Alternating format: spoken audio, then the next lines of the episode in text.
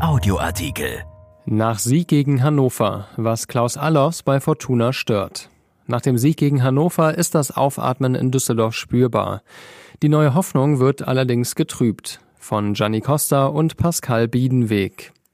Nach dem so wichtigen Sieg von Fortuna Düsseldorf gegen Hannover 96 ist Vorstandsmitglied Klaus Allofs um eine nüchterne Einordnung bemüht.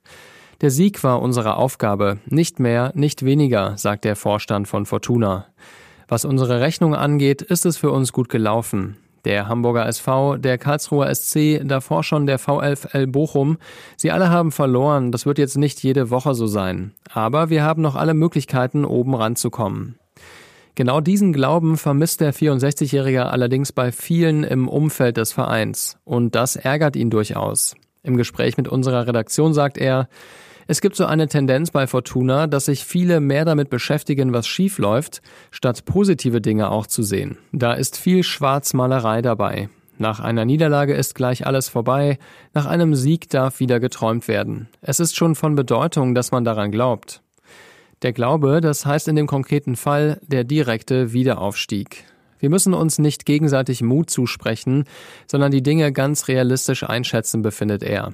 Und da sage ich, es ist kein Hirngespinst, daran zu glauben, noch unter die ersten drei zu kommen.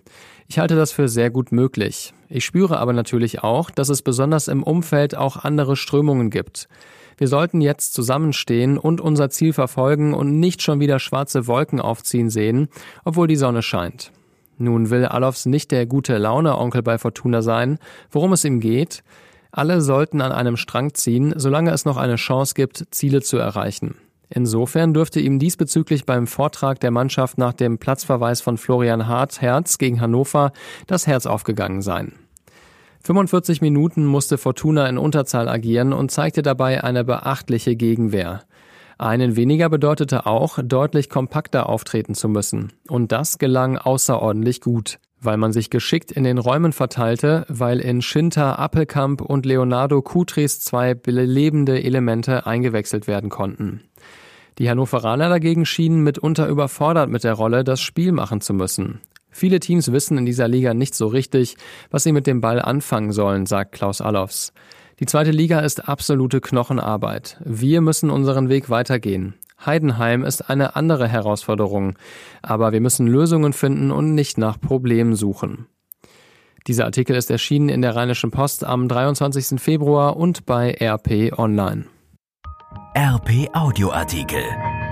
Ein Angebot von RP Plus.